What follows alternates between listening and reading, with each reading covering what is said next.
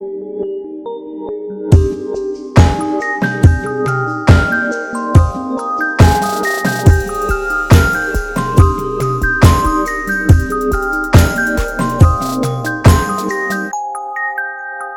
und herzlich willkommen bei einer neuen Folge von Alberts Urenkel, eurem Lieblingsschloss Einstein Podcast. Mit dabei natürlich wie immer die Katrin. Hallo. Hi, na? na, wir sind heute nicht alleine. Wir haben uns wieder mal professionelle Unterstützung dazugeholt und einen ganz besonderen Gast dabei, und zwar die Sandrina. Hallo Sandrina. Hallo ihr zwei. Stell dich doch mal am liebsten ein bisschen vor, falls man dich jetzt nicht direkt mit deinem richtigen Namen kennst oder nur mit deinem Rollennamen. Wer bist du? Wen hast du gespielt? Sehr gerne, ja. Im wahren Leben heiße ich Sandrina Zander und ich habe die Rolle der Marie-Sophie Müller-Kellinghaus bei Schloss Einstein gespielt, in den Folgen von Schloss Einstein-Seelitz. Genau. Ja, also mir ist gerade auch erstmal aufgefallen, was Vielleicht das für ein langer Name ist, ne? Also, das ist schon. Ja. ja, sehr langer ja, Name. Genau. Ja, ich habe dich gerade unterbrochen. Entschuldigung. Alles gut. Nee, ähm, viele kennen ja auch eigentlich nur die Sophie. so von daher, das wollte ich nur ergänzen. Ja, ja. dass äh, Marie-Sophie Müller-Kellinghaus ja doch sehr selten genutzt wurde, sondern eher die Sophie genannt wurde. ja, aber ich finde auch bei dem Namen da kommen wir jetzt eigentlich direkt schon auf die, auf die Rolle zu sprechen. Bei dem Namen hat man eigentlich von Anfang an so, so einen Grundstein gelegt gehabt, wie die Rolle sein könnte. Also nämlich so sehr posch und sehr, also sie kommt ja aus einem, ja, äh, also man, man lernt ja irgendwann auch deine, deine Darstellermutter kennen und da, da kommt ja auch raus, dass da irgendwie Erwartungen an den Namen geknüpft werden und dass sie, sie halt irgendwie was Besonderes darstellen soll. Ich finde aber, man, man hat das so am Anfang gar nicht so richtig mitbekommen, dass sie halt wirklich so posch sein soll, sondern war es einfach nur ein ja, relativ normales Kind und äh, das hat sich dann erst so entwickelt. Ich weiß nicht, wie hast du das so gesehen? Hm. Ja, ich kannte natürlich den Background durch das Rollenprofil und wusste, ähm, dass die Marie-Sophie eine Politikertochter ist und deshalb auch doch sehr, teilweise sehr abgehoben rüberkommt und äh, sehr schickimicki und ähm, es wurde immer darauf bedacht, äh, wie sie angezogen ist. Ne? Also sie war ja doch immer sehr adrett ja. gekleidet. Von daher wundert es mich auch nicht, wie sie sich so zu geben hatte. Ne? Und ja, wie sie dann so rübergekommen ist. Ja, ja viel beige auch, ne? Also ich glaube, ich habe noch nie jemanden bei Schloss Einstein gesehen, der so viel beige und so viele Hosenanzüge gehabt hat mit 14 oder ich weiß gar nicht, wie alt die Rolle da war, 14, 15 sehr interessant, aber auf jeden Fall auch mal was Neues. Absolut. Deine Rolle ist ja auch ein bisschen speziell. Also ich habe das Gefühl gehabt, jetzt nochmal beim Nachgucken, dass so gegen Ende von Schloss Einstein-Seeles gab es mehr so Antagonistenrollen auch. Und ich würde sagen, so deine Rolle ist auf jeden Fall auch eine, die man so ein bisschen dazuzählen kann. Also Sophie ist zwar auch sympathisch und hat auch nette Geschichten, aber es überwiegt dann doch irgendwie so die Rolle der Intrigantin oder die Rolle auf jeden Fall so einer fiesen Person. Hast du das auch so empfunden oder ist es für dich was, wo du sagst, nee, äh, mein Empfinden mit der Rolle geht da irgendwie ganz, ist da ganz anders oder so? Nee. Also das ist ja auch eine Trickfrage. Also wenn man da sagt, nee, das war ja überhaupt nicht so, äh, dann muss man sich ja auch irgendwie überdenken, was äh, wie denn deine Einstellung generell wäre. Das ist schon eine fiese Frage, Katrin. Nein, aber völlig berechtigt. Tatsächlich muss ich sagen, kam sie mir auch sehr, sehr böse vor. Also zum Anfang sowieso und dann wurde es ja auch nicht besser, wie du ja sagtest, ähm, dass äh, zum Ende hin das so ein bisschen lieber wurde, aber grundsätzlich sie eigentlich immer intrigant war und ja, zwar auf ihr Wohl bedacht, aber nicht auf das Wohl der anderen. und ich habe das auch so empfunden und ja, dann auch gehofft, dass sie nochmal so einen kleinen ähm, Twist macht und äh, nochmal ein bisschen, ja, ich sag mal, publikumsfreundlicher wird. Da, da wurde mir auch so ein bisschen entgegengekommen, weil ähm, das war auch mein Wunsch so ein bisschen, ein bisschen an die Regie, dass ich ja, mir gewünscht habe, da einfach auch noch mal so ein bisschen was Schönes zu spielen. ja, das hat man dann zum Ende hin dann auch wahrscheinlich ja, auch gemerkt. Doch, das finde ich schon. Also ich habe mich nur gewundert, weil es gab vorher eigentlich nie so Rollen, die durchgängig irgendwie so anstrengend waren. Also man hatte immer so hm. zwischendurch mal so eine anstrengende Phase. Also wir gucken ja gerade die erste Staffel, da gibt es dann Leute, die sind dann mal drei Folgen hm. unausstehlich. Aber bei deiner Rolle, da denkt man wirklich, die hat ja kaum normale Momente oder auch eine normale Geschichte. Und das hat mir irgendwie total leid. Wobei ich mir auch gedacht habe, vielleicht ist es auch cool, wenn man mal jemanden spielt, dem man gar nicht so ähnlich ist. Also das ist ja auch eine Herausforderung. Definitiv. Und das muss ich auch sagen, es war es auch. Und ich, mir hat es aber auch Spaß gemacht, bis ich dann quasi, ähm, ja, es ist ja immer schwierig für Externe zu wissen, wer ist jetzt eigentlich die Rolle und wer, die, wer quasi die äh, Privatperson. Und viele haben das einfach nicht unterscheiden können, gerade nicht in diesem Alter, in dem wir waren und in dem auch unsere, unser Publikum war. Die Fans, die kamen und haben mich natürlich nicht gemocht, um Gottes Willen. Also deswegen war das schon teilweise schwierig für mich. Im Rückblickend betrachtet muss ich aber sagen, habe ich sehr gern gemacht, weil eben diese Rollen sind nämlich die, die in Erinnerung bleiben es wäre ja schade drum, wenn Sophie nur so ein ja, Mauerblümchen von nebenan gewesen wäre, dann wäre die gar nicht so in Erinnerung. Nee, geblieben. das stimmt definitiv. Also äh, du tauchst auf jeden Fall so in den zehn Leuten auf, die einem da irgendwie hängen geblieben sind. äh, sei es dann, also es sind ganz absurde Geschichten, die wir haben. Ähm, ich habe die gestern Abend alle nochmal gesehen. Äh, wir haben die Hexengeschichte, wir haben Du bist verliebt in Valentin und es gibt ein Altar für Valentin, wo auch denkt, okay, das, das ist jetzt ein bisschen entglitten. das das Ganze.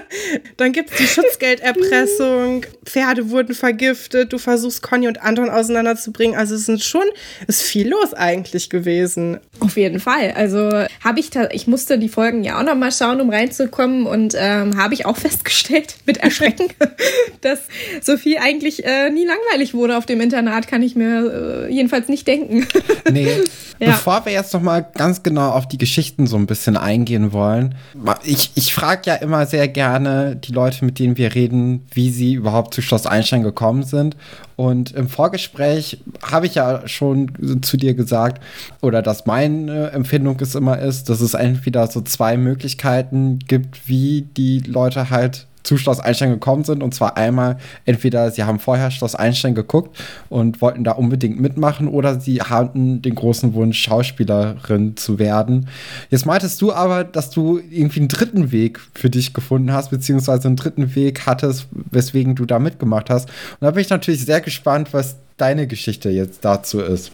ja, ja, vielleicht nicht unbedingt ein dritter Weg, aber oh, ja, äh, bei mir war es weder der Wunsch, alles gut. Bei mir war es weder der Wunsch, Schauspielerin in dem Sinne zu werden, noch kannte ich Schloss Einstein zum Bedauern. Ehrlich gesagt darf man das immer gar nicht so laut sagen. Aber ich habe äh, Schloss Einstein vorher gar nicht geguckt, selbst verfolgt. Und ähm, deswegen kannte ich das nicht. Ich habe aber in der Theater AG mitgespielt auf meiner Schule. Und es hat mir auch sehr viel Spaß gemacht. Und es wusste auch mein Papa. Und als dann der Castingaufruf im Radio kam, also ich hatte ja die Folge mit Laura gehört, die hatte das ja über die Zeitung wahrgenommen. Ich habe es im Radio gehört, den den ähm, Aufruf, den Casting-Aufruf. Und dann hat mein Papa einfach gesagt, dann guck dir doch mal so ein Casting an. Schau doch mal, was da eigentlich passiert. Es war gar nicht die Intention, da mitzuwirken. Also schon, natürlich, wenn man zu einem Casting geht, sollte ähm, das Best Case ja auch berücksichtigt werden, dass man vielleicht dann dort eine Rolle bekommt. Das wäre natürlich auch super. Aber äh, letztlich war meine eigentliche Intention, mir einfach mal so ein Casting anzugucken. Und äh, so war es auch. Also bin ich zum Casting gegangen und habe mir das Ganze mal angeschaut. Oh, das ist aber verrückt. Das heißt, du warst auch gar nicht aufgeregt oder doch ein bisschen. Also, weil ich stelle mir vor, ah, wenn doch. du das dein ganzer Lebenstraum ist, einmal bei Schloss Einstein mitzuspielen, bist du wahrscheinlich, ne, also dann glaube ich, stirbst du so vor Aufregung. Aber wenn du sagst, ja, mich interessiert einfach mal ein Blick hinter die Kulissen und ich gehe da ganz unbeteiligt dran, kann ich mir auch vorstellen, dass einem das ein bisschen die Nervosität dann wenigstens nimmt. Ein bisschen, aber nicht viel. Also es ist schon aufregend, weil äh, der ganze Flur voller Kinder oder Jugendkinder, Jugendlicher Kinder, wir waren ja eher noch Kinder, Kinder war und man wusste, oh Gott, die sprechen jetzt alle vor. Das war mir gar nicht so klar. Also wie gesagt, ich ja. wollte mir so ein Casting mal anschauen. Mir war gar nicht klar, was da jetzt auf mich zukommt. Und dann stehst du da mit ähm, zig anderen und denkst dir so, okay, das ist jetzt aber schon eine ganz schöne Hausnummer. Mir war auch klar, dass Schloss Einstein jetzt nun nicht nur, ne, also mir war klar, dass das eine äh, gut laufende Kinderserie ist. Ich habe mich davor natürlich auch noch mal so ein bisschen schlau gemacht, wo, wozu ich da überhaupt hingehe, also zu welchem Casting. aber ja, und dann kommt natürlich auch die Nervosität, ne? Zu wissen, man geht da jetzt gleich rein und man muss sich vorstellen und man weiß auch gar nicht, wer sitzt da jetzt eigentlich. Und das ist ja trotzdem wie auch in der Schule mit einem Referat. Du weißt, du bist da jetzt gerade, die, die gucken dich alle an und äh, du musst da jetzt irgendwie funktionieren. Und auch das war sehr, sehr aufregend. Aber klar, diese eigentliche Nervosität mit, ähm, oh Gott, das ist Schloss Einstein und Gott, ich wollte da schon immer mitspielen oder das ist äh, meine Lieblingsserie, die hatte ich nicht. Aber ja, das andere hat trotzdem ganz schön sein, ja, sein Bestes getan. Und es hat ja auch dann direkt funktioniert. Also, das, also anscheinend hast du die Leute ja dann beeindruckt. Zum, ja. ja, äh, ja. ja, anscheinend hat die, hat die Theater AG dir wahrscheinlich dann auch sehr gut geholfen da im Vorfeld, dass du na, natürlich schon warm gespielt warst und direkt wusstest, was du ja, so ungefähr machen musstest. Ja, ich, ich würde ja. sagen, wir, wir kommen dann mal zu deinen Geschichten so ein wenig. Und ähm, hatte Katrin ja vorhin schon die Beziehungen angesprochen. Und das waren ja beides so sehr wilde Geschichten. Ne? Also irgendwie hat sich Marie-Sophie immer gut in diejenigen verlieben können, die nichts von ihr wollten.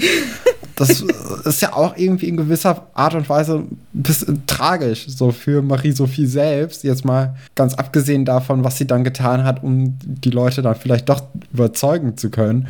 Aber das also ist ja schon irgendwie so nach dem ersten Rückschlag dann den zweiten dann auch noch hinzunehmen. Das, das tut ja auch dann weh, so für, für die Rolle. Ja, ja, definitiv. Also es war für sie liebestechnisch nicht einfach. ähm, weder das eine noch das andere. äh, sie hat sich, ja, wie, wie heißt es immer so schön, man möchte immer das, was man nicht haben kann.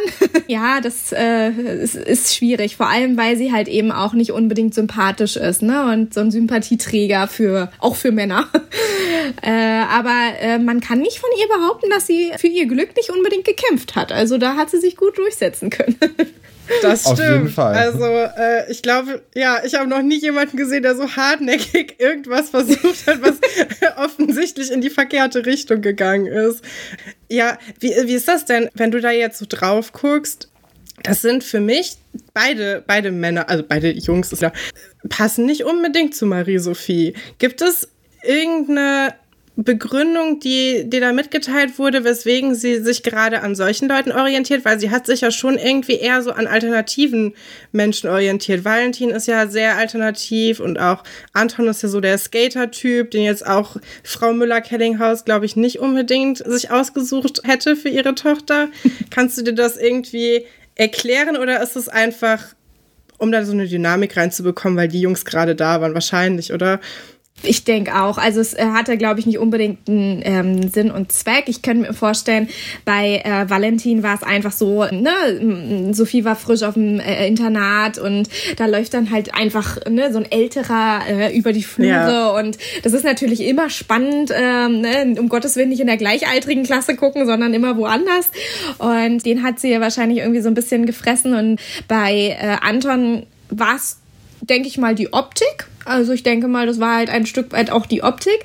Ja, deswegen so, so kam das eigentlich. Also ich glaube nicht, dass da irgendwie, ja, der Hintergrundgedanke war, jetzt besonders viel Dynamik reinzubekommen. Es war einfach, wie es gekommen ist.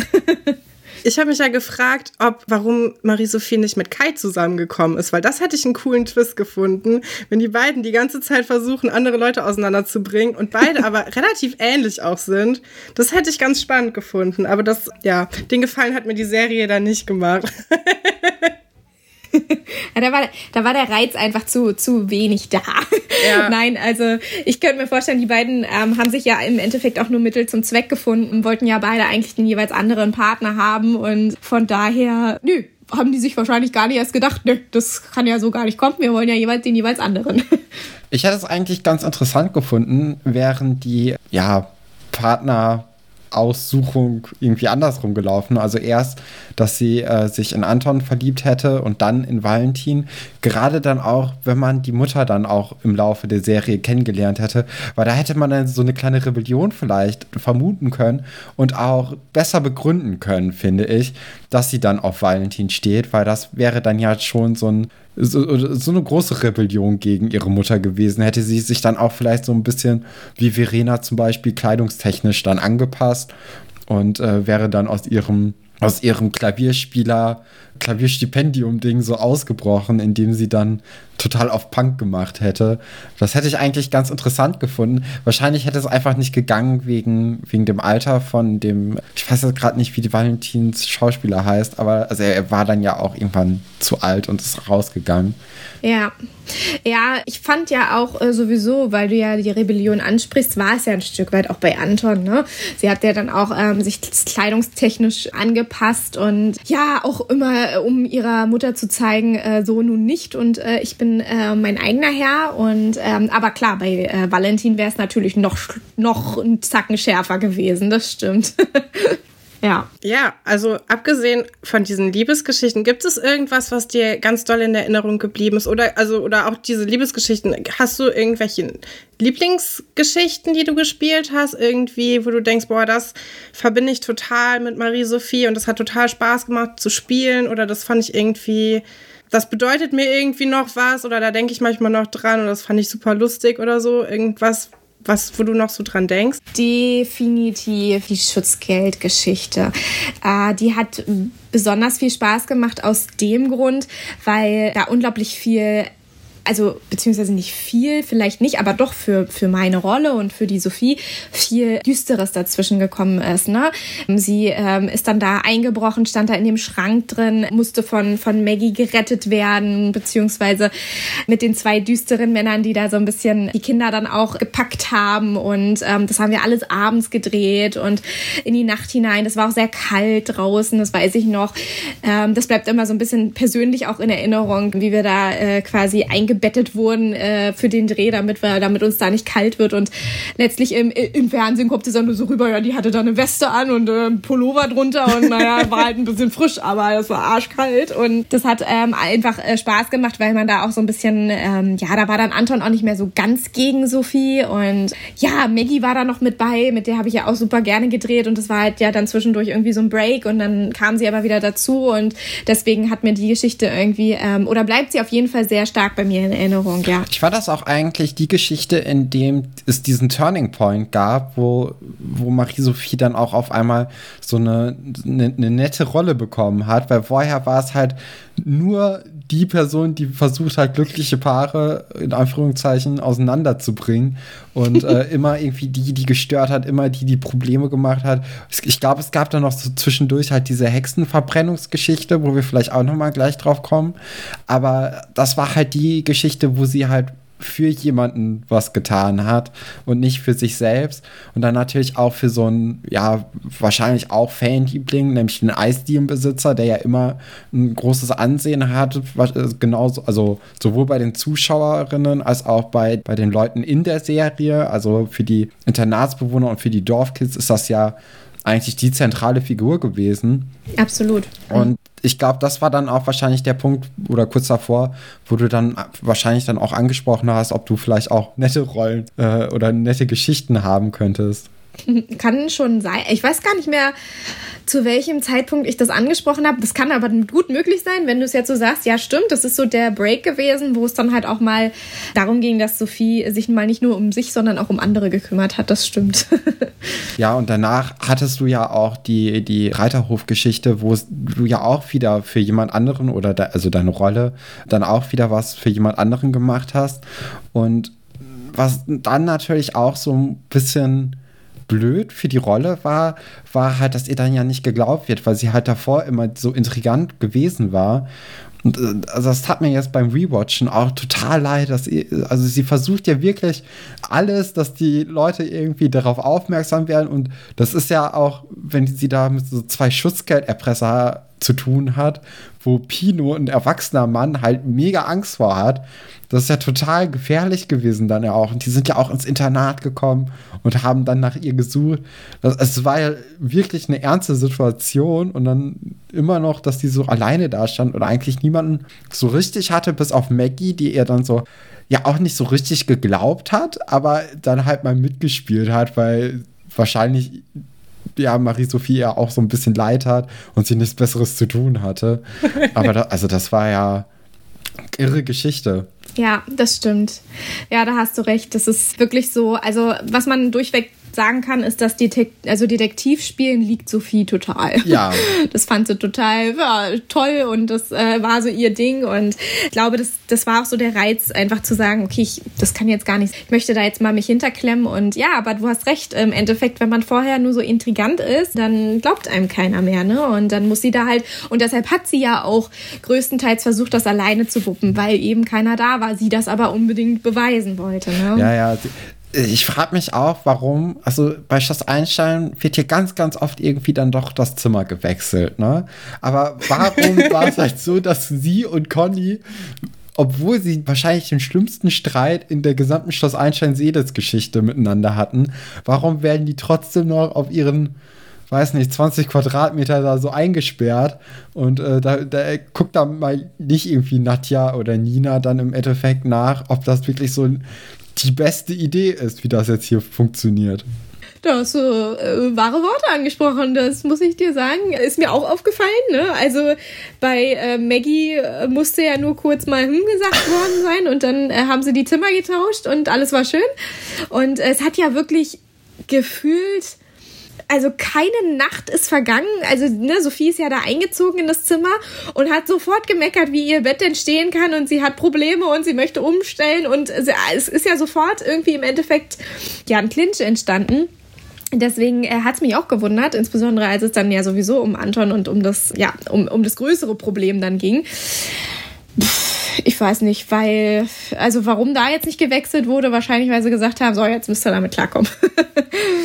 ja. Ja, ich denke auch, also ich denke, wenn man, also wenn man das jetzt mal aufs echte Leben übertragen würde, wenn ich mich dauernd mit meinen Zimmernachbarn streite, sagen die halt auch irgendwann, ja, dann streitet euch halt mal weiter. Du kannst ja nicht jede Woche umziehen. Das geht halt ja nicht. Stimmt. Also, ja. Vielleicht ist das sogar noch der realistischste Punkt. Es gibt nämlich sehr viele unrealistische Sachen, die äh, Marie-Sophie erleben musste. Also, wir haben, äh, also, die Hexengeschichte ist da natürlich ganz oben mit dabei. Ja. Äh, dich gefolgt von der Waterboarding-Sache, wo Marie-Sophie in der Dusche gequält wird. Aber, ähm, die Hexengeschichte, das, ich habe das nicht so richtig verstanden, schon als Kind nicht, wieso Schloss Einstein da plötzlich diesen Turn gemacht hat und immer diese paranormalen Sachen mit reingebracht hat. Also es gibt ja diese Hexengeschichte, dann gibt es später noch Eugen, der irgendwie mhm. der Meinung ist, es gibt Gespenster, was für mich überhaupt keinen Sinn gemacht hat in dieser Serie, die ja eigentlich das echte Leben darstellen soll. Gibt es da irgendwelche Hintergründe zu? Weißt du, wieso das gemacht wurde? Oder sollte man einfach nur noch mal sehen, wie abgespaced Marie-Sophie, also ich habe es wirklich nicht verstanden, wieso es das jetzt irgendwie gebraucht hat. Ich glaube nicht der Serie wegen, sondern einfach, ähm, die versuchen ja, oder man versucht ja immer so ein paar Geschichten einfach einzubringen. Sophie hat sich ja dem Referat angenommen im Endeffekt, weil es keiner machen wollte und ist dann so ein bisschen in diese Geschichte eingedrungen und hat sich wahrscheinlich zu sehr in die äh, Geschichte reingesteigert, um dann herauszufinden, dass äh, sie ja auch Vorfahren hat, die quasi diese, dieses Leiden hatten. Und ähm, diese Hexenverfolgung gab es ja nun wirklich. Also ist ja wahre Geschichte im Endeffekt, äh, in Anführungszeichen. Was mir beim, beim, beim, beim Gucken jetzt gar nicht mehr so krass aufgefallen ist, aber um die ja, um da einfach noch ein bisschen mehr Realität in Anführungszeichen reinzubringen, wurden ja Sophie auch die Haare ein bisschen rötlich gefärbt. Einfach um, das kam jetzt aber beim, bei, bei der Geschichte letztlich gar nicht so raus, aber es sollte nochmal signalisieren, weil ja auch ihre Vorfahren rote Haare hatte, äh, deshalb äh, dieser rote Faden durchgezogen wird und sie äh, da sich jetzt total reinfühlt und sagt, oh Gott, ich stamme ja von der ab und was musste die bloß durchmachen und äh, sie versucht mich zu erreichen nach dem Motto. Das fand ich auch ein bisschen zu, also wo sie dann da saß und quasi ähm, aus, dem, aus dem Gedächtnis heraus den Namen geschrieben hat, fand ich jetzt auch ein bisschen zu doll, aber grundsätzlich ist die da wahrscheinlich einfach zu empathisch rangegangen an das Referat. ich finde das gerade ganz interessant, weil also Stefan und ich haben ja rote Haare. Ja. Und wir haben auch eine witzig. Verwandte, die als Hexe verbrannt wurde. Nein. Also tatsächlich, ja. ist, ähm, aber ich habe, also ich muss ehrlicherweise sagen, das hat noch nichts mit mir gemacht. Ich habe mich noch nie als Hexe gefühlt. Ähm, das ist ja cool. Naja, also du hattest schon einen Hexenclub damals, Katrin, ne? So ist ja nicht. Also das stimmt, aber da war ich zehn Jahre alt. Das ja, ist ja cool. Aber das ist mir gar nicht aufgefallen mit den roten Haaren in der, in der Serie. Doch, doch, doch. Ja, also. Sie, sie steht dann ja auch irgendwann als, ähm, ich, ich weiß jetzt nicht mehr ganz genau ihren Namen, äh, aber sie steht dann ja auch auf dem Scheiterhaufen, glaube ich, in einer Szene mit so Lumpen, die sie dann anhat. Stimmt. Also das ist ein ganz, ganz wildes Ding. Also ach, generell, also die Folgen sind sehr unterhaltsam auf eine gewisse Art und Weise. Auf jeden Fall. Also, wobei man sagen muss, als sie auf dem Scheiterhaufen stand, da habe ich sogar eine, äh, ich glaube, eine Perücke getragen. Also, da, um das nochmal zu verdeutlichen. Aber ja, da hast du das auch nochmal ganz deutlich gesehen, das stimmt. Wobei ich auch gedoubelt wurde eigentlich. Ähm, für mich wurde ja ein Double gecastet, damit äh, die, um Gottes Willen, die, die Sophie da nicht auf dem Scheiterhaufen stehen muss, so nach dem Motto. Nein, aber damit ich da nicht irgendwie ja, lange verweilen muss oder weiß ich nicht, wenn was passiert. Letztlich äh, sieht man in der Serie überhaupt nicht, dass das, also das Double, weiß ich nicht, ob sie es überhaupt dann verwendet oder reingeschnitten haben. Ich habe jetzt überhaupt nichts erkannt. Ich habe ich genau dasselbe gemacht, was mein Double auch gemacht hat. Ich stand halt da und von daher ja. Ja, wie, wie ist das denn so, wenn du dann auf einmal so ein Double mhm. hast? Also äh, warst du dann bei den Dreharbeiten von dem Double dabei oder hast du dann irgendwie, also äh, war das dann auch ein Mädchen in deinem Alter oder war das eine erwachsene Frau, die einfach ungefähr deine Größe und Statur hatte? Oder wie, wie läuft das, wenn man so ein Double hat? Na, sie sah, ja doch, sie soll, sah mir schon ähnlich, also war auch blond, auch ungefähr meine Größe, blaue Augen. Ne? Es muss halt schon so stimmen, weil wenn man dann irgendwie was überschneidet, das dann halt auch die Ähnlichkeit da ist. Ne? Also das muss schon gegeben sein. Und ja, ich war auch dabei. Genau, es wurde alles an einem, in einem Rutsch gedreht. Und deswegen weiß ich auch, dass sie da also genau das gleiche gemacht hat, was ich auch gemacht habe. da wurde kein, wurde kein Unterschied gemacht. Ich denke mal, das war einfach nur als Absicherung vermutlich da. Aber äh, ja, die, ähm, da muss man schon so ein bisschen drauf achten, dass die Ähnlichkeiten haben miteinander, die, die Personen, ja. Ja, finde ich total interessant. Also ich hätte, sowas hätte ich zum Beispiel Schloss Einstein gar nicht zugetraut. also wir sind ja jetzt momentan noch in diesen ersten Folgen und wenn die da mal irgendwelche Tricks versuchen, dann drehen die die Kamera ein bisschen schief oder äh, also es ist noch sehr in den Kinderschuhen, aber wir kommen ja hoffentlich dann irgendwann auch mal zu den richtigen Folgen. Also ich finde immer, also für mich, ich bin 95 geboren, sind so die Folgen kurz, bevor du eingestiegen bist, sind mhm. so die Folgen, die ich halt im Fernsehen gesehen habe. Mhm. Also ich habe natürlich irgendwann alle gesehen, aber das sind so die, mit denen ich aufgewachsen bin. Voll toll. Mhm. Ja. Also deswegen. Ja, da wurde hoffe, schon äh, ins Nähkästchen gegriffen, um da richtig. Ja. Äh, man muss auch dazu sagen, vielleicht noch kleiner Background-Info, dass die, dass es sehr warm war an dem Tag. Sehr, sehr, sehr warm. Also wir haben das im Hochsommer gedreht und äh, dann noch zusätzlich vor diesem Feuer zu stehen, ähm, war dann wahrscheinlich auch einfach so die Kombination aus beidem. Also deswegen mhm. haben sie da einfach vielleicht irgendwie auf Nummer sicher gehen wollen. Ja, kann ich mir gut vorstellen. Also ja. ja. Aber krass. Ich dachte, das, also, also man muss das ja gar nicht so machen. Du kannst ja auch ein Feuer machen, jemanden dahinter stellen das ist einfach so filmen. Ich hätte jetzt gar nicht damit gerechnet, dass das tatsächlich so gemacht wurde, aber mhm. finde ich irgendwie cool. Ja. Ja. Gleich in die Vollen gegriffen. du, du hattest dann ja auch sehr oft irgendwelche Rollen, in denen das Musikalische so im Vordergrund stand, in denen du dann auch mal normal sein konntest, also in denen äh, deine Rolle dann irgendwie nicht sonderlich fies sein musste. War das dann auch irgendwie eine Anforderung für die Rolle, dass du Instrumente spielen konntest, also Klavier spielen konntest oder dass du singen konntest, weil das, das konntest du ja auf jeden Fall oder kannst du auf jeden Fall äh, war das dann nur so ein Bonus, dass die dann irgendwann gemerkt haben, okay, du kannst ja, du bist ja musikalisch, das kann ja in die Rolle einfließen oder war das dann auch irgendwie beim Casting schon so ein Thema, das dann nachher aufgegriffen wurde, weil man dachte, okay, wir haben hier eine Rolle, die soll das und das können. Da bist du jetzt dann perfekt halt drauf. Das ist lustig, dass du, dass genau das rübergekommen ist, wie es sein soll im Endeffekt. Nämlich, dass geglaubt wird, dass äh, ich als Sandrina Klavier spielen kann. ich habe tatsächlich Klavierunterricht bekommen, weil es so vorgesehen war, dass Sophie äh, Klavier spielen kann. Aber äh, ich als Sandrina kann leider gar kein Klavier spielen. Dann wurde mir so ein bisschen ähm, auch gar nicht das Klavierspielen an sich beigebracht, sondern die Haltung und die Bewegungen, die man beim Klavierspielen eben macht, damit, auch da hatte ich ein Double, damit oben abgefilmt wird, wie ich spiele und die, wenn die Finger mal gezeigt wurden, waren es nicht meine. Aha. Ah, ich muss euch da die Illusion nehmen. Ich habe leider gar, ich kann wirklich kein Klavier spielen. Aber gesungen hast du, oder? Bei dem Musical, das ist doch deine Stimme. Genau, gesungen habe ich tatsächlich. Es war auch echt spannend, das mal gemacht zu haben. Das habe ich auch so gemacht. Ich wurde so ein bisschen unterstützt, um die um die Stimme noch so ein bisschen höher zu kriegen, wurde noch mal drüber gesungen sozusagen, aber an sich habe ich gesungen, ja, das stimmt. Aber ich würde nicht sagen, dass ich gut singen kann. Also das war vielleicht so mal so ein, ja, mal Also so ich fand, das, eingesungen, ich, aber ich fand sehr äh, beeindruckend. Ich kann, ich kann überhaupt nicht singen. Und deswegen war das dann nochmal, also, weil das ist auch sehr hoch irgendwann in diesem Ja. Musical, wie du da singst. Das, also ich war da sehr überrascht auf jeden Fall. Das, das hätte ich jetzt auch, okay, das äh, hört sich jetzt so blöd an, aber das hätte ich halt der Marie-Sophie dann auch nicht so richtig zugetraut, dass sie dann auf einmal in solche Höhen kommt.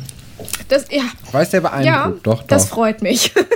nee, das habe ich wirklich eingesungen, das stimmt. Aber Klavier gespielt habe ich ja leider nicht gekonnt, nee. Wie habt ihr das denn dann gemacht? Ihr habt das dann wahrscheinlich vorher im Tonstudio aufgenommen und dann quasi gelipsingt oder so, oder? Also so stelle ich mir das vor. Meinst dass man du- das quasi einmal professionell aufnimmt und dann läuft das, während man das dreht, Ja. tut so, als ob man ja, singt und ja, dann ja, genau. ja, genau, genau. Ja. Das wurde eingesungen. Wir haben da einfach einen ganzen Tag mit verbracht, das zu singen und einzustudieren und ähm, haben da ausschließlich im Tonstudio verbracht.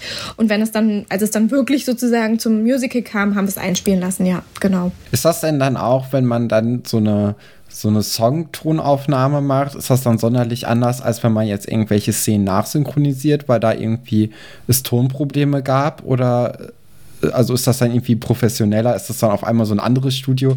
Oder hat man dann zum Beispiel diese äh, Nachsynchronisation von, von irgendwelchen normalen Szenen einfach mal so zwischen Tür und Angel, sage ich mal, gemacht, dass man kurz ein Mikrofon hat und dann noch mal kurz den Satz irgendwie rein, reinredet? Ah, ich würde schon sagen, es ist ein Unterschied. Einfach aus dem Grund, weil das Nachsprechen, Nachsynchronisieren, da musst du das Bild dazu sehen, musst ja sehen, wann du was gesagt hast, wie du es gesagt hast, ähm, die Betonung nochmal, also da stehst du vor so einem Mikrofon und ähm, sprichst das nochmal ein, hast auch Kopfhörer auf, also vom Prinzip her ist es ähnlich, aber wenn du, als wir das eingesungen haben, haben wir nochmal in so einer extra Box gestanden, wo das wirklich alles komplett abgeschottet war, sodass halt auch wirklich nur die Stimme quasi rübertritt und ähm, man das so ein bisschen aufnehmen konnte, also wie in so einer ja, wie sagt man denn dazu? Also ne, in so einer Tonbox haben wir dann nochmal einer Booth, ja. genau gestanden. Ja, cool. Ich, ich, ja, es ich finde es immer sehr interessant, wenn man so, so Hintergründe von so Szenen bekommt, die jetzt ja auch nicht jeder, jeder Schauspieler, jede Schauspielerin irgendwie machen konnte, machen durfte. Ja, definitiv. Finde ich immer sehr, sehr, sehr toll. Ich finde, das hat es auch so Ja, schon- facettenreich gemacht, muss ich ehrlich sagen. Also so vom, ne, die Sophie, die hat, hat alles irgendwie so durchgemacht, hat auch mal gesungen, hat äh, bei der, bei der, bei dem, bei der Spatzengeschichte mitgemacht, ne, mitgewirkt, auch musikalisch dann, ne, zum Schluss dann die Skater-Geschichte. Also ich finde schon, man, man merkt, dass sie ein Pferd hat mit der, mit der Reiterhofgeschichte. Also so, ich fand schon, dass es schön, schön facettenreich war, auch wenn sie manchmal biestig war. Nee, ja, auf jeden Fall. Also, Aber ich finde, das ist auch immer das Interessante. Also als Kind, okay, dass man da die Rolle jetzt nicht unbedingt so als, als Lieblingsrolle vielleicht als Zuschauerin dann hat, kann ich verstehen. Aber mittlerweile bin ich eigentlich immer so, so ein großer Fan von den ganzen Antagonisten in den ganzen Serien und Filmen und Büchern und keine Ahnung was, weil die machen das Ganze ja einfach spannend. Also wie, wie langweilig ist es denn, wenn alle sich nur die ganze Zeit verstehen und äh, dann das kein, kein Drama gibt. Ich bin, ich bin großer Freund von so Dramen und äh, deswegen mag ich die immer ganz gerne. Du hattest ja jetzt schon vorhin angesprochen, dass es vielleicht auch äh, außerhalb von Schloss Einstein dann nicht für die, für, für Leute unbedingt so einfach war, die Rolle von deiner Person zu trennen. Gab es da irgendwie, gab es dann sehr viel, was dich dann so im Privaten gestört hat? Oder war das dann eher bei so Fantreffen, wo du dann mal kurz gemerkt hast, dass da die Leute dir nicht so wohl gesonnen waren im Vergleich zu den anderen Leuten? Ja, genau. Also privat habe ich das gar nicht so richtig oder mitbekommen, aber ähm, natürlich, wenn man dann so auf Autogrammstunden gefahren ist ähm, und wir da zu viert saßen und äh, die Fans oder äh, die kleinen Mäuse, die da ein Autogramm haben wollten, äh, an einem vorbeigegangen sind und gesagt haben, nee, von dir möchte ich gar kein Autogramm haben, du bist böse. dann hat man das schon oh. so ein bisschen mitbekommen, dass äh, man nicht so gut rüberkommt und vor allem waren das auch ja Erfahrungen, die ich in der Anfangszeit erleben durfte. Sprich, da war ich noch gar nicht so lange dabei und dann ist es natürlich besonders enttäuschend, wenn du dann denkst, oh geil, äh, mhm. Autogrammstunde und für mich ja auch unglaublich spannend und dann gehen die Leute an dir vorbei, weil sie dich nicht mögen und das ist natürlich dann schon für, wie alt war ich, 14, 15, ist das schon enttäuschend. Mit der Zeit konnte ich drüber schmunzeln, weil ich es total süß fand, aber es ist in der, es waren auch nur Einzelfälle, da muss man auch dazu sagen. Es ist nicht die Regel gewesen, dass die Leute einen dann quasi gemieden ja. haben, sondern ja, die haben es dann trotzdem mitgenommen oder haben dann auch gefragt, bist du wirklich so? Und ich gesagt, nein, so bin ich nicht. Ich, ich muss auch sagen, ich fände es jetzt auch enttäuschend, würde ich irgendwo eine Autogrammstunde geben und da einzelne Leute sagen so, nee, von dir nicht. Also es muss ja nicht mal böse gemeint nee. sein, aber das, also, das ist ja schon irgendwie. Ja. ja. ist schon enttäuschend für jemand, aber wie gesagt, war nicht die Regel und aber man hat dadurch äh, schon gemerkt und eigentlich ist es ja eine Ehre, wenn man dann weiß, okay, es kommt genauso rüber, wie es eigentlich gewollt ist. Ja, stimmt, wie im Theater, wenn, mhm. wenn die böse Person am Ende ausgebuht wird, ja. statt applaudiert. Ne? Genau. Das ist auch, das, also das finde ich, das tut immer ganz schön weh. Also, mhm. ja. Das stimmt. ähm, wie, wie ist das denn? Bist du, bist du dann öfters mal erkannt worden auch auf der Straße oder hielt sich das in Grenzen? Oder auch heutzutage erkennen dich manchmal Leute noch und wirst du oft erkannt? Ich, ähm, ich habe eine Zeit lang, also klar, während man damit gespielt hat, sowieso, danach auch immer noch. Ähm, dann war es kurz ruhig und ähm, ja, ich würde sagen, so vor ein, zwei Jahren kam dann nochmal so ein Aufschub, wo ich dann dachte, oh, okay, ähm, ja, die, die bin ich, ja, genau. Oder die war ich. Ja, also es, es kommt immer wieder vor. Also es ist lustig, ähm, jetzt auf eine ganz andere Art und Weise, weil ich meine, ich bin dann jetzt auch schon 30 ähm, und wenn mich Leute dann jetzt erkennen, ähm, insbesondere eigentlich ja ähm, welche, die jetzt auch schon was, also was älter sind, in Anführungszeichen, die sagen dann eher so, ähm, sag mal, du hast doch damit gespielt, oder? also die sind dann nicht mehr so beschämt und sagen, Gott, äh, wie bist du und bist du die? Und ähm, so ist es nicht mehr, aber äh, man wird trotzdem noch erkannt, lustigerweise. Also immer mal wieder vereinzelt schon, ja. Mhm. Aber das, also ist das dann, ist das eine schöne, wahrscheinlich eine schöne Erfahrung oder ist es dann noch anstrengend? Und, nee, überhaupt äh, nicht. Nö. Überhaupt nicht. Kann ich sofort verneinen, weil das total schön ist. Vor allem nach so langer Zeit. Das sagt meine Mama immer. Ich sagt so, Sandrina, das war doch so, ist doch so lange her schon. Wie kann das sein, dass die Leute dich noch erkennen? Und letztlich, man hat sich auch ein Stück weit verändert. Aber es ist schon so, dass man, also eine gewisse, man sieht halt schon, denjenigen kann man schon zuordnen, vor allem wenn man es jetzt sowieso gerade aktuell guckt, ne? Also, oder geguckt hat und denkt, oh Gott, die sieht, die sieht jetzt wirklich der ein bisschen ähnlich. Ja, ich finde das auch ganz interessant. Jetzt, seitdem wir den Podcast machen, gucken wir ja auch schon manchmal so nach Instagram-Kanälen oder so von Leuten. Und wenn man dann das erste Mal sieht, wie jemand dann als Erwachsener aussieht, das ist schon spannend. Also kann ich mir auch vorstellen, dass das viele Leute machen. Und du kriegst bestimmt auch heutzutage auch nochmal hin und wieder eine Nachricht oder so. Also kann ich mir gut vorstellen. Ja, also über Instagram läuft ganz viel. Ja, ja, die sind total niedlich immer, wenn sie dann sagen, ich wollte einfach nur mal sagen, ich fand dich total toll damals.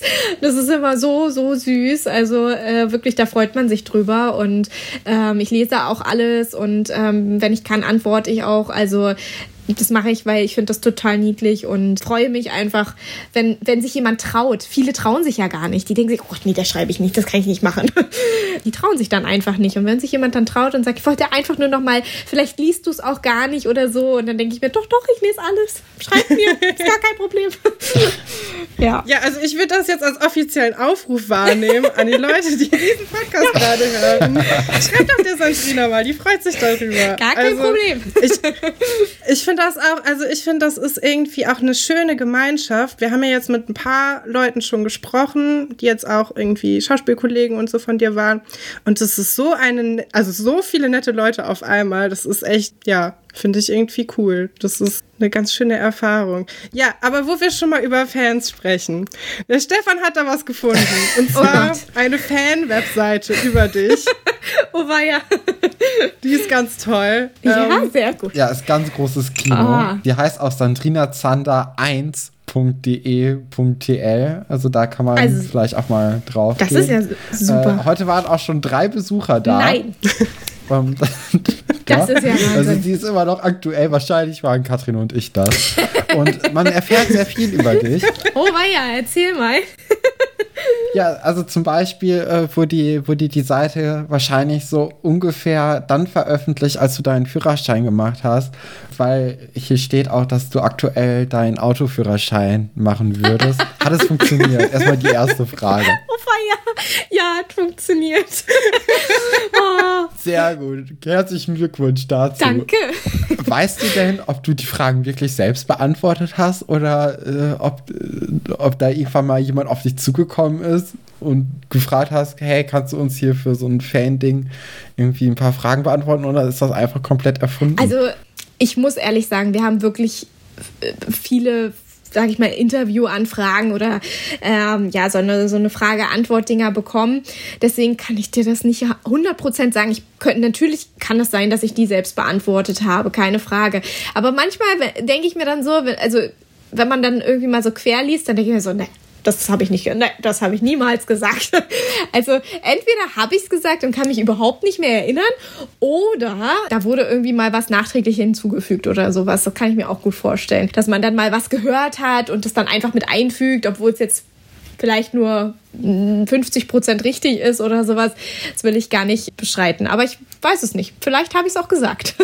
ja, wir können das ja überprüfen, Ja. weil wir fragen dich einfach vielleicht, wie, wie gut du dich selbst Ja, kennst. erzähl mal. Oder beziehungsweise, ob das, ob das Interview echt ist oder halt gefällt. Ist ja egal.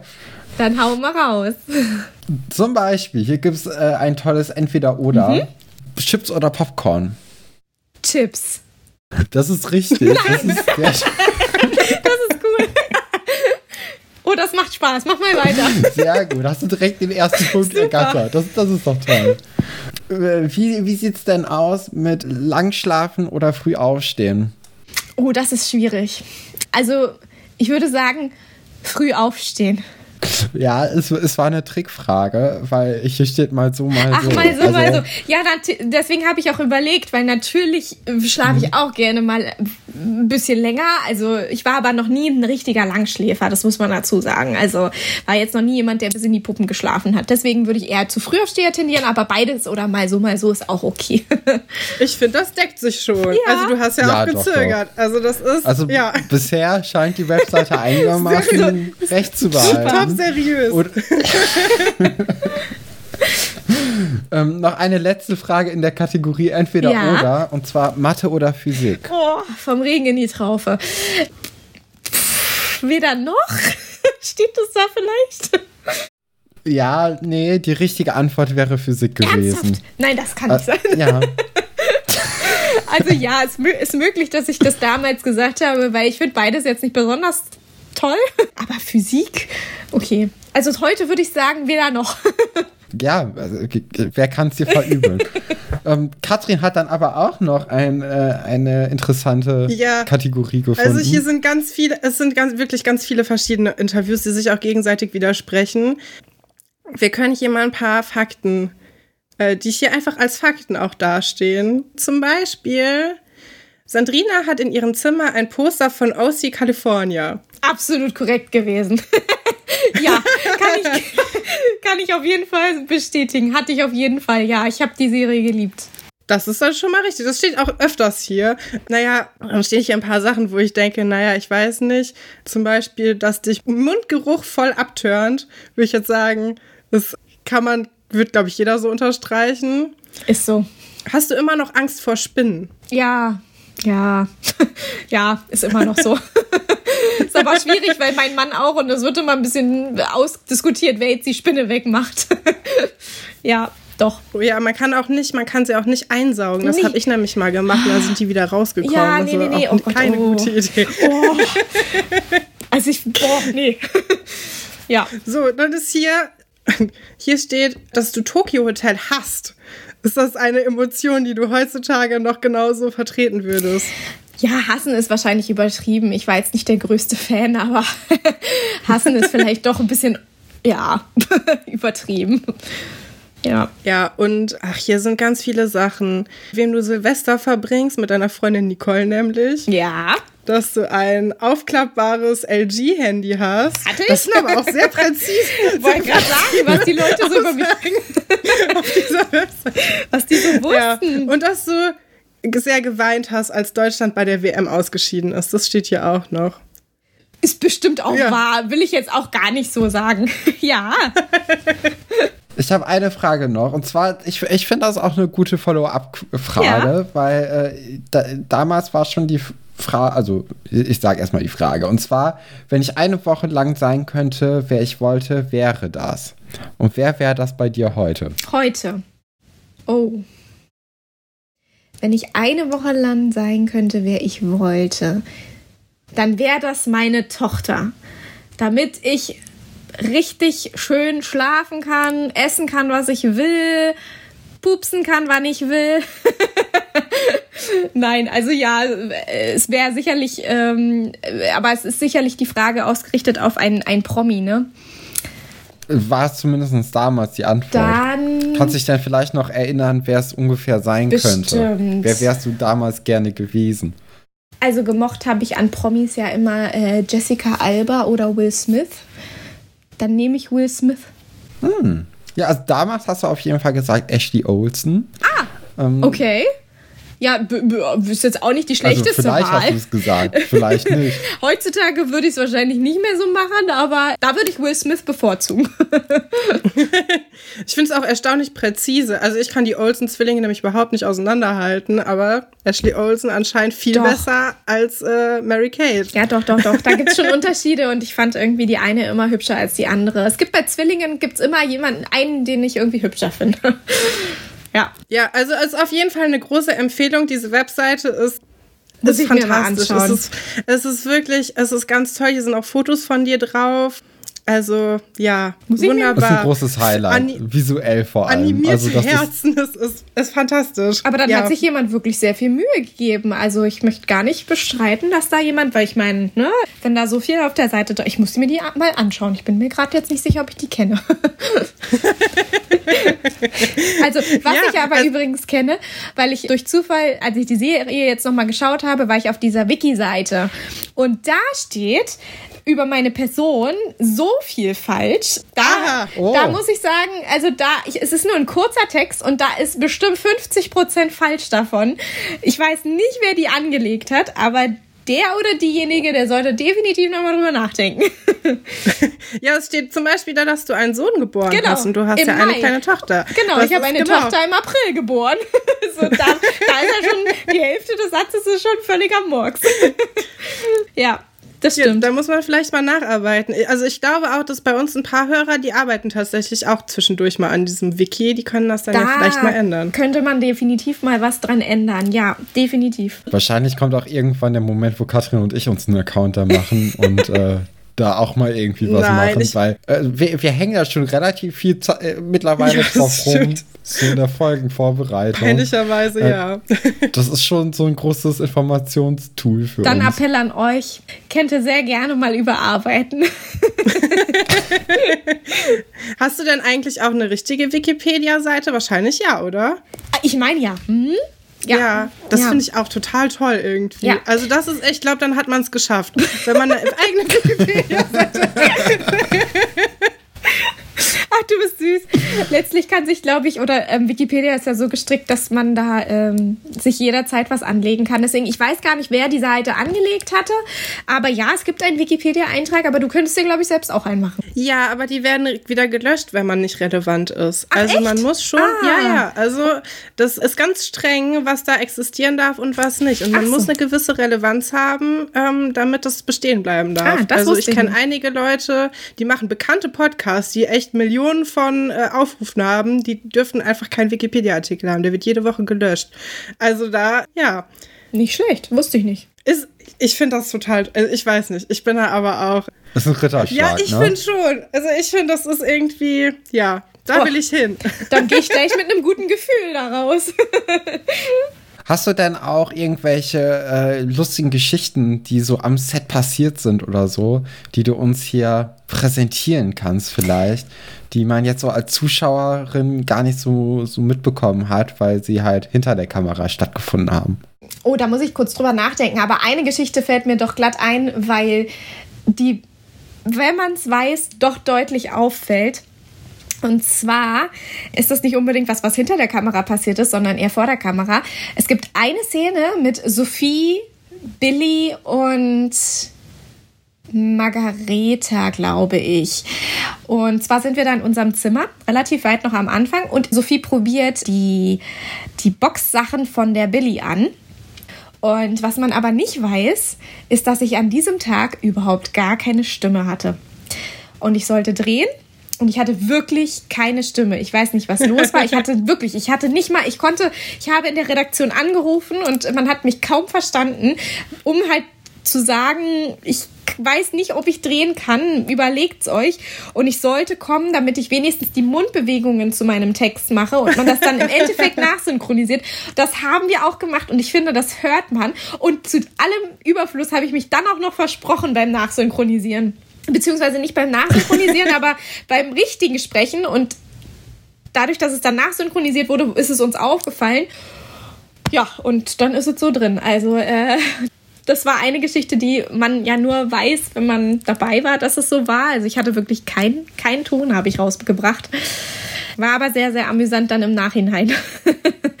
ja, da kann man ja auch nicht viel machen, ne, wenn man sich so nee. also ne, außer neu drehen. Ich denke, dafür ist es dann zu Aber das fällt einem ja dann nicht auf in der Situation. Nee. Dass man, also dann, nee. dann holst du ja nicht nochmal die anderen beiden äh, dazu und arrangierst alles im Zimmer, so wie es halt damals irgendwann mal war, dass das dann für diesen kleinen Versprecher dann hinhaut. Ach Quatsch, nein, das macht man nicht. Das versucht man dann beim Nachsynchronisieren irgendwie zu retten. Aber wenn man drauf achtet und vielleicht guckt ihr euch die Szene ja nochmal an, dann fällt es auf. Also wenn man es weiß, dann fällt es auf jeden Fall auch auf. Ja, das stimmt. Das ist äh, sehr witzig gewesen. Und ansonsten hinter den Kulissen, ach, naja, das, äh, da gibt es so viel. Ich finde es so, ich generell so faszinierend, für so kleine Einspieler, ne, wie zum Beispiel wie Valentin und Sophie, wie sie sich vorgestellt haben, sich zu küssen oder sowas, ne. Da wird ein, also wird ein großes Set aufgebaut für so kleine Sekunden, äh, wo wir uns dann einfach nochmal gegenüberstehen und ähm, das alles gemacht wird. Also da ist so viel im Hintergrund. Ich könnte heute noch äh, den Weg ins Studio zum Klassenzimmer, wüsste ich heute noch. Das ist lustig, wenn man dann, also weil das ja alles so verschachtelt und verscharrt ist. Da ist ja nicht das Zimmer neben dem Waschraum oder sowas. Das ist ja komplett verstreut. Von daher fand ich das so lustig, als man dann nochmal drüber nachgedacht hat. Ah, apropos Waschraum, doch dazu gibt es auf jeden Fall eine Geschichte.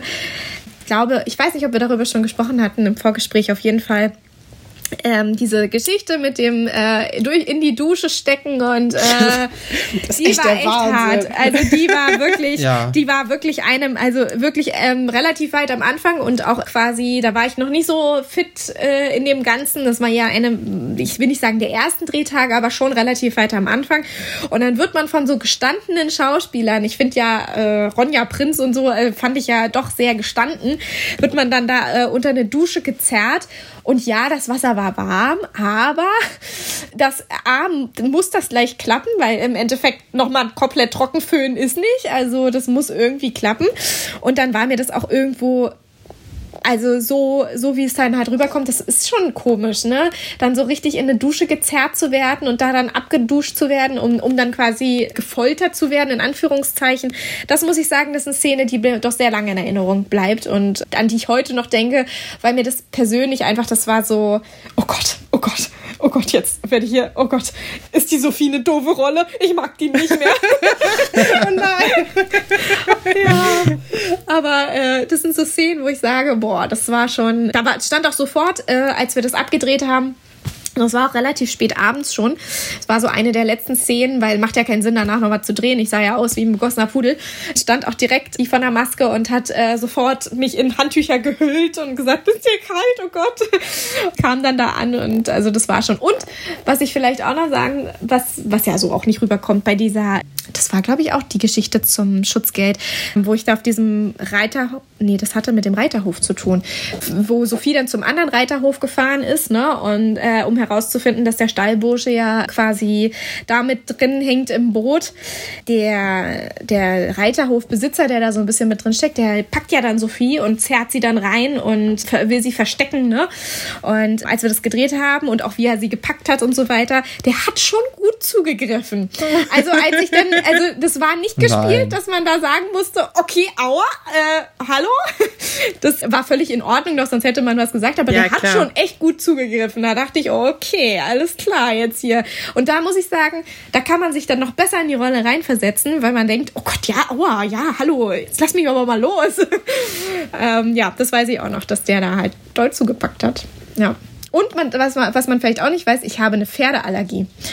Und unbedingt wollten sie die Pferde, Pferdegeschichte umsetzen. Sprich, ich äh, war am Set voll ausgestattet mit irgendwelchen Allergietabletten, weil ja, Sophie liebt Pferde und äh, Sandrina kann mit Pferden gar nicht so gut umgehen. ja, auch das kann ich nicht reiten. Reiten kann ich zum Beispiel auch nicht. habe ich auch überhaupt nicht mitgekriegt, dass du das, äh, dass du das jetzt nicht konntest, weil ich, ich habe es sofort abgekauft. Also ich fand auch, gerade als sie dann so sehr posch halt wurde, Marie-Sophie, äh, irgendwie hat sich so das Bild dann für mich so zusammengefügt und dachte, ja, okay, ja, ja, es passt jetzt alles. Okay, sie reitet, natürlich reitet sie. Okay, natürlich sie, äh, kriegt sie jetzt fast ein Musikstipendium. Ah, sie kriegt es, natürlich. Ja, klar. Nee, passt. Natürlich ist die Mutter so, wie die Mutter ist. Ja. Und äh, ich, ich finde, das ist eigentlich so eine Entwicklung gewesen von der Rolle, die sich dann echt so zum Ende hin, ja, alles so es, es, hat alles Sinn mhm. gemacht, meiner Meinung nach. Ja, dann. man wusste, warum Sophie so ist, wie sie ist. Ja, aber ich, ich fand, das war ein langer Weg dahin, mhm. bis ich es zumindest verstanden habe früher. Ich war ja auch nicht unbedingt die, die, die stauste Person, was so, so Zusammenhänge und Personen und ne, da, was das alles so angeht. Da habe ich ganz, ganz komische Vorstellungen auch immer gehabt. Aber jetzt so auch im Nachhinein finde ich immer noch, dass es so am Ende äh, dann total Sinn macht, wie das dann gelaufen ist. Ja, also du musst es echt viel durchmachen. Also wenn man das jetzt gerade noch mal so alles vor Augen hat, Feuer, Wasser, Gewalt, Allergie. das echt, also du hast schon äh, echt Vollgas gegeben. Ich habe alles gegeben. Ja, auf jeden Fall. Aber danach, du hattest, also in dem Wiki steht, dass du danach noch eine Filmrolle hattest. Du bist dann nicht in der Schauspielerei geblieben, sonst, oder? Also du hast noch einen Job danach gehabt, der was mit Schauspielerei zu tun hat und danach nicht mehr, ne? Auch das, weil, also ja, ich bin in der Schauspielagentur dann gewechselt, ähm, war auch bei verschiedenen Castings, habe aber nicht so wirklich Erfolg gehabt damit. Bin auch ganz ehrlich, ich, man hätte das durchaus intensiver betreiben können, aber ich wollte natürlich mich dann auch um meine Schule kümmern, ne? Und ähm, habe mit ja. mitten im mhm. Abitur gesteckt und wollte mich dann auch auf ja, diese okay. Schiene konzentrieren, keine Frage. Aber dieses Herzflimmern oder wo ich da mitgespielt haben soll. Weiß ich auch nicht, wo die Info herkommt, habe ich nicht gemacht. Also ähm, gibt es gar nicht. Diese, die gibt es gar nicht. Die, äh, ich weiß nicht, wer, vielleicht hat, hat, spielt da wirklich jemand mit, der mir sehr ähnlich sieht, weshalb das dann irgendwie ja übernommen wurde, aber ich habe nichts weiter gemacht, außer Schloss Einstein. Und Komparsenrollen, klar. Ich habe noch bei Gute Zeiten, Schlechte Zeiten mal Kompa ähm, eine Komparsenrolle gehabt oder so. Aber ansonsten, nee, hatte ich nichts. Ja. Tja, auch das muss geändert werden. Also die Person, so. die hier gerade sitzt und das, das erste schon geändert hat, kann das bitte jetzt gleich auch in einem Wisch nochmal mit, mit ändern. Ja. Ja, das ist, guck mal, dann kann man im Internet doch gar nicht vertrauen, hundertprozentig. Nee. Wer hätte das gedacht? Nee, aber da wurde ich schon ganz oft drauf angesprochen. Ja, da, da war dann anscheinend die verlässlichere Quelle deine Fan-Homepage, die dann doch das eine oder andere mehr richtig hatte als, als dein Schloss Einstein-Wiki-Eintrag. Wirklich, ja. Hätte man auch nicht gedacht im Vorfeld. Ja, nee, stimmt. Ich würde vorschlagen, wir kommen zum Zitate-Raten. Sehr gerne. Ja, würde ich auch sagen. Ja, ja, Katrin und ich haben natürlich wie immer uns Zitate herausgesucht, die möglichst dann auch was mit deiner Rolle zu tun hatten, damit man es dir auch ein bisschen einfacher macht, gerade weil du ja auch die Sendung nicht geguckt hast vorher. Super. Genau, für, für die Zuhörerinnen, die jetzt zum ersten Mal vielleicht einschalten, Zitate raten ist so, dass Katrin und ich Zitate aus Schloss Einstein herausgesucht haben und dann auch noch ein paar Antwortmöglichkeiten dazu gedichtet haben. Davon ist nur eine richtig und wir müssen herausfinden, welche richtig ist. Katrin, möchtest du anfangen oder an. soll ich anfangen? Nee, nee, ich fange an. Das ist sehr gut. Okay. erstes Zitat. Du und ich, wir haben vieles gemeinsam. Wir sehen Dinge, die andere nicht sehen. Sagt das Marie-Sophie zu Valentin. An diesem Punkt weiß Valentin zwar nichts von Sophies Altar für ihn, kann aber schon ganz gut erkennen, dass diese Aussage absolut nichts mit der Realität gemeinsam hat. Oder sagte das Emily zu Marie-Sophie, als diese sich für eine Hexe hält und auch nicht mit normalen Mitteln davon abhalten lässt, da hilft nur noch größerer Hokuspokus. Oder sagte das Kai zu Marie-Sophie, als die beiden ihre Intrigen gegen Anton und Conny schmieden, entsteht eine stärkere Chemie zwischen den beiden, als Conny und Kai jemals hätten haben können. also. Okay, das hat auf jeden Fall Emily zu äh, Sophie gesagt, auf dem Dachboden weil sie versuchen wollte, äh, Sophie da so ein bisschen los von zu bekommen, äh, von dieser ganzen Hexengeschichte. Hat sich Sophie jetzt nicht so unbedingt von beeindrucken lassen. Aber ja, genau, an die Szene kann ich mich noch gut erinnern. Das stimmt, ja. Das war Emily äh, zu Sophie, oder? Ja, das stimmt. Ah, also ich habe jetzt Gott sei Dank auch gar nicht die Möglichkeit gegeben zu antworten, weil es einfach, ja, also so klar ist. Okay. Ah. Stefan. Ja, ich hätte, ich hätte gedacht, die Valentin-Geschichte äh, weil, weil ja, weil auch beide so ein bisschen kreativ waren. Also Kai hätte ich ausgeschlossen, weil Kai ja überhaupt nicht hinterher war, irgendwie Conny und Anton eifersüchtig zu machen. Da, deswegen hätte ich jetzt Valentin erstmal Ach, gesagt. Das ist ja cool. okay. Ja, hm. also äh, siehst du, habe ich dir gar keine Chance gelassen. Es tut mir total leid. Aber ja, ja ich kann mich an die Problem, Szene ja. noch erinnern, ja. Das ist immer das, also ich finde, das ist immer das Schönste, wenn man so merkt, so, ja, das hm. ist, also man kann sich halt wirklich noch dran erinnern. Ja, total. Krass, ja, dabei ist es schon so lange her. Ja. Komme ich dann zu meinem ersten Zitat. Was ich sehe, das vergehe, was ich streiche, das erweiche. Hat es gesagt David. Was hat das Reimmonster davor? Will er mit zu Schluss machen oder seine Liebe gestehen? Ernsthaft, ich verstehe es nicht. Marie-Sophie, Hex, Hex, Pling, Pling. Sven, das beste Heilmittel ist nun mal ein Kesserspruch und ein Stein an etwas halten. Oder Thekla, schwarze Magie hört sich doch ganz putzig an. Boah. okay. Das ist mein schwerstes Zitat. Das ist aber ich. schön, dass du mit dem anfängst. Es tut mir leid. Vielleicht kann dir ja Katrin auch noch ein bisschen helfen. Weißt du es, Ich Katrin? weiß es aber auch nicht. Nee, also ich hätte jetzt ich habe jetzt nicht direkt Marie-Sophie im Kopf. Nee. Also es ist für mich ein bisschen so, ist sie das oder ist sie das nicht gewesen? Also ja. ist klar, dass du einen da auf die Fährte mit dieser Zauberei bringen möchtest, aber. Ich, ich bin bei äh, Sven. Eigentlich bin ich bei Sven. Ich weiß aber auch nicht warum. Ich könnte es nicht erklären. Ja. Ich wäre, ich hätte jetzt Sven oder Thekla gesagt, aber ich bin eher bei Sven. Ja, ich hätte auch Thekla Echt, gesagt, ja? weil, also ja, diese, diese Verschwörungs- Dingens da oben, auch auf dem Dach. Der Dachboden ist auch, ja, ja magischer Ort.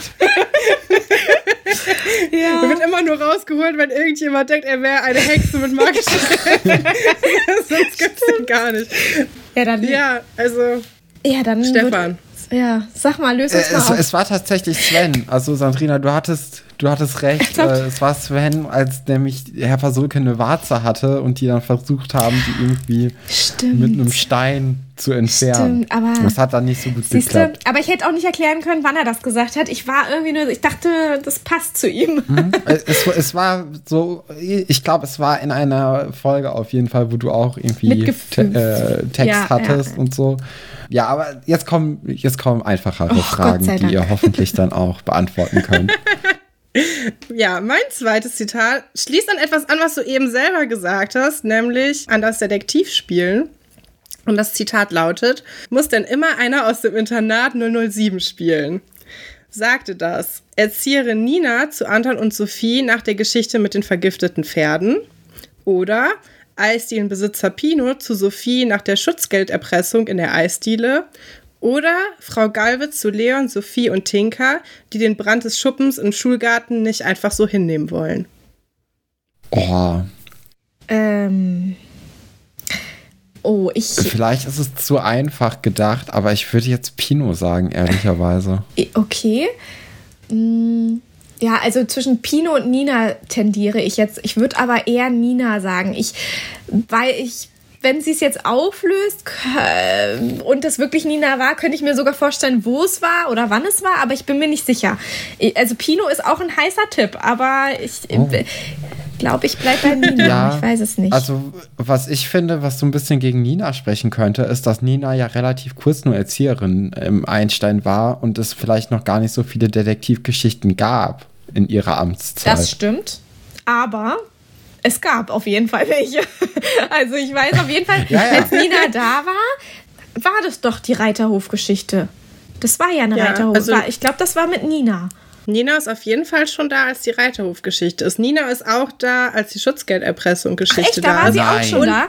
Nina ist auch da, als Saira entführt wird. Also es gibt und es gibt schon ein paar Geschichten. Also Tja, siehst du, also doch, ich, ich glaube, ich bleibe bei Nina. Ich sag Pino. Ja, Nina, Nina ist aber auch richtig. Ah. Genau. Ah.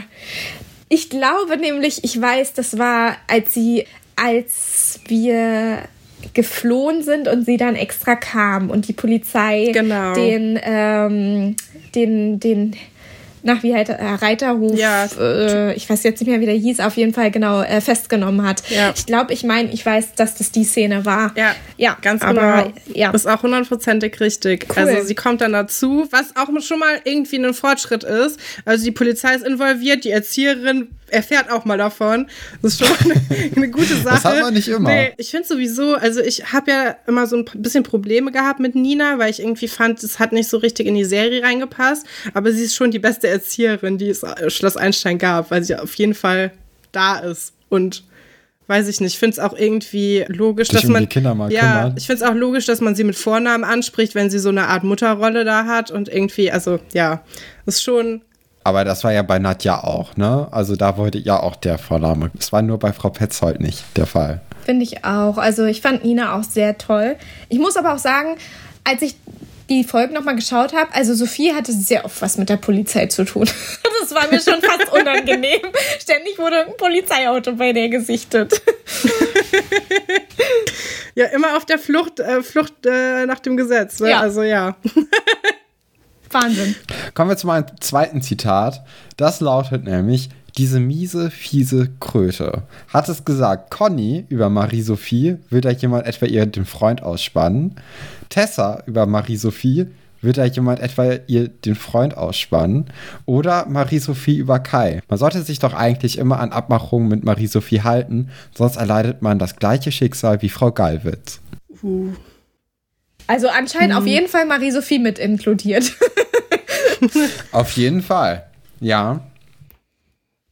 Also ich hätte jetzt intuitiv gesagt Conny, weil ich direkt an Conny gedacht habe mit dem mit der Kröte. Also ich weiß nicht, ja. irgendwie klingt es so wie ja, ja. Äh, Finde ich auch. Wie man das Conny sagen würde. Ich glaube auch, das war Conny. Das halt klingt eher nach Conny. Das klingt nicht nach Kai. Nee, also ich bin bei Conny auch, ja. Ja, ja genau. Das war nämlich kurz nachdem Conny das Tagebuch von Marie-Sophie ja, gelesen stimmt. hat. Stimmt. Wo, wo dann rauskam, dass Marie-Sophie jetzt netter sein wollte, damit stimmt. und, und Conny auch irgendwie im Schauspieler sein unterstützen möchte, weil dann sie ja natürlich weniger Zeit für Anton hat. Ja, stimmt. Und dann du hast recht. steckt natürlich Marie-Sophies große Stunde und sie kann sich ihn aussprechen. Ja, du hast recht. Wow. Cool. Ist aber auch nicht die feine Art, einfach das Tagebuch zu lesen. Ich würde sagen, es gleicht sich zumindest schon mal aus. Also Conny Fall. ist auch, ist, ist genauso fies wie Marie-Sophie eigentlich. Also das tut sich da nicht so wirklich. Ach, was. das macht das Verletzte. Ja. Sie war ja auch verletzt. so, ich habe noch ein, ein letztes Zitat. Und zwar ist ja irre, wie wenig Fantasie du hast sagte das. Marie-Sophie stößt mit ihrer verschobenen Wahrnehmung öfters mal auf Widerstand. Diesmal braucht Conny ein bisschen Nachhilfe in Sache Liebe. Schließlich gehört Anton zu ihr. Oder Margarete kritisiert Sophies künstlerische Fähigkeiten. Wenn die so weitermacht, wird das mit dem Trickbox-Film Trickfilm nie was. Oder Während Frau Müller-Kellinghaus Herr Lachmann für Sophies Sex verklagen möchte, um sie dann auf ein Musikkonservatorium zu schicken, möchte Marie-Sophie lieber ihren Skaterboy-Traum mit Anton ausleben. Die hat absolut kein Verständnis, dabei ist das keine Phase, Mama. Wir lieben uns wirklich. Kannst du mal das Zitat sagen? Ja, bitte. Ja, das Zitat ist, ist ja irre, wie wenig Fantasie du hast. Ich finde, das passt relativ wenig zu dem letzten, zur letzten Antwortmöglichkeit mit der Mutter. Äh, welche, mhm. welche, welche Parteien haben wir nochmal? Genau, also einmal Marie-Sophie, die sich mit Conny um Anton streitet, okay. oder Margarete, die Sophies künstlerische Fähigkeiten bei der Trickbox äh, kritisiert. Oder die Mutter, die Mutter und äh, Marie-Sophie streiten sich, ob sie mit Anton zusammen sein soll oder nicht. Okay, also ich bin ich mir glaube, nicht das zu hat 100 mit der Trickbox zu tun. Ich glaube auch. Ich bin mir nämlich auch, Ja. äh, also ich bin mir nicht sicher. Ich wüsste jetzt nicht, in welcher Szene das war, aber ich kann mir am ehesten vorstellen, dass es die Trickbox war, ja. Weil Marie-Sophie war dann ja auch raus aus dem ganzen Trickbox-Ding Ja. und ist dann wegen der Musik nochmal Genau. Ja, ist auch richtig. Ach, Ich merke auch gerade, es ist viel zu verschachtelt. Also wie, wie ich schreibe und wie man redet, das passt gar nicht gut zusammen. Aber ja, ihr habt recht. Also genau, es ist, Marie-Sophie sollte, sollte so Hände modellieren und hat es nicht hinbekommen und hat dann hingeschmissen. Stimmt. Ja. Hast recht. Einmal, als meine Mutter aus der Biene Maya vorgelesen hatte, dachte ich, ich wäre Willi. Ich weiß, das habe ich gestern noch gehört. So Hat es ein lustiges Zitat. Wer Willi? Okay, erzähl erst mal. Hat es gesagt. Conny identifizierte sich schon früh mit ihren Bienen. Marie-Sophie untypisch für sie, dass sie sich selbst nicht als Biene Maya gesehen hat. Oder Dr. Wolfert. Unter Hypnose kommt so einiges ans Licht, das man nicht unbedingt erwartet hätte. Ich weiß es. Also Dr. Wolfert schließe ich aus. Der, der ist raus. Ich, äh, oh Gott, ich will mich jetzt nicht ins Eigentor jagen, aber ich glaube, ich hab's gesagt. Oder? Sag mal, sag Also- mal einfach Marie-Sophie. Ich, ja, ich würde auch sagen, Marie-Sophie. Und ich habe mir das gestern auch rausgeschrieben, weil ich das so lustig finde, weil sie sitzt da mit irgendjemandem und die reden darüber. Und dann sagt die andere Person, und dann bist du wahrscheinlich aus dem Zimmer geflogen. Und dann sagt sie so, fast. Stimmt. Und ich habe ich hab, ich hab mir das auch nochmal angeschaut und dachte, das hat sie jetzt nicht gesagt. Das ist affig. Also das ist. Das setzt ja den ganzen Mikronaum, dass sie dann nicht Nee. mal da unterscheiden kann zwischen Realität und Wirklichkeit. Oh ja, ja, ja, stimmt. Das war, aber das, das macht auch keinen Sinn. Den Satz kann man eigentlich rausstreichen. Ja, genau, ja, ihr hattet recht. Also äh, es, es war auf jeden Fall Marie-Sophie Ja. und ähm, Cool. grandiose Szene. Also das war. Es ist immer schön, wenn es so Highlights gibt in den, in den, in den Texten Ja, und in äh, den Skripten. absolut, Ja. ja. Auch toll, wie, was sich die Autoren dabei gedacht haben. Also die sitzen dann ja und schreiben so eine Szene, wo jemand sagt, ja, da hat mir meine Mutter Biene Maya vorgelesen und ich dachte, ich wäre eine Biene. Also ja. Ja, Verrückt. vor allem, es hat mich dann halt wirklich überrascht, dass, äh, also es passt ja überhaupt nicht zu Marie-Sophie, dass sie Willi ist und nicht Maya, Ja. weil das ist ja die Hauptfigur. Ja, habe ich auch nicht verstanden, warum das jetzt so ist.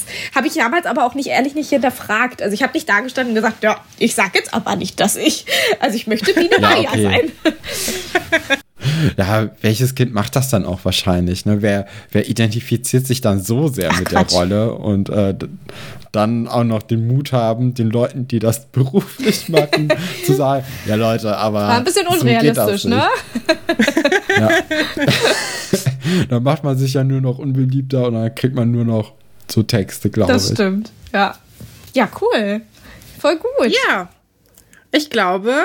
Also außer, wenn dir jetzt noch irgendwas einfällt, was du noch gerne loswerden möchtest, sonst würde ich sagen, haben wir alles gesagt. Ja, nee, habt ihr tatsächlich auch. Mir fällt jetzt gar nichts mehr ein. Es war wirklich sehr schön. Es hat Spaß gemacht, sich einfach mal wieder so eine kleine Zeitreise in die Vergangenheit. Ja, und äh, ihr habt da echt äh, schöne Sachen rausgepickt. Ja, vielleicht versteht man Sophia nach dem Podcast ein bisschen besser. Ja, hoffentlich. Also, Ja, doch. Also ich glaube auch generell, wenn man, wenn man die Folgen sich nochmal anguckt, dann merkt man schon recht gut, äh, warum sie so tickt, wie sie tickt. Ja. Äh, aber natürlich, der Podcast hat ungemein geholfen. aber- also äh, doch. also es, hat, es hat mir auch sehr, sehr viel Spaß gemacht, mit dir, mit dir mich. darüber zu reden, mit, mit dir und Katrin natürlich darüber zu reden. Und ich fand es sehr, sehr erleuchtend und schön. Ja. Das freut ja, ich würde mich. auch bedanken. Also, ja. Ja. War wirklich schön. immer so peinlich am Ende. Aber ja, also mich, mir bedeutet das immer ganz viel, dass man auch, also diese, dieser Kontakt überhaupt und dass man da irgendwie, ja, ich weiß nicht. Ich finde, mich macht das immer total glücklich, mit, mit alten Darstellern zu sprechen. Und ja, es war ein sehr, sehr schönes Gespräch. Ja, definitiv. Es hat mir auch sehr viel Spaß gemacht. Macht weiter so. Ähm, ich hoffe, dass ähm, ja, ihr vielleicht noch den einen oder anderen Darsteller bekommen könnt. und ähm, ja, die Rollen hinterfragen können. Das macht wirklich sehr viel Spaß, auch uns einfach nochmal in die Vergangenheit zu reisen. Und ähm, es ist schön, dass es Leute gibt wie euch, die das einfach auch noch interessiert, weil doch im Schloss Einstein Erfurt ja jetzt eigentlich immer präsenter ist und Seelitz gar nicht mehr so in den Vordergrund rückt. Ne? Ja, ich glaube, bis jetzt so langsam gibt es auch mehr, mehr Erfurt-Folgen als Seelitz-Folgen. Mm. Ich glaube, ja, wir werden jetzt langsam, werden wir doch alt. Leider. Was passiert. so ist es. Ja. Wenn euch, liebe Zuhörerinnen, der Podcast auch sehr gefallen hat, dann hört doch auch gerne die anderen Podcast-Folgen euch nochmal an oder schaltet nächste Woche wieder ein. Am Donnerstag erscheint natürlich eine neue Folge und das wird uns sehr, sehr, sehr doll freuen. Habt einen schönen Tag, eine schöne Woche. Bis dahin. Tschüss. Tschüss.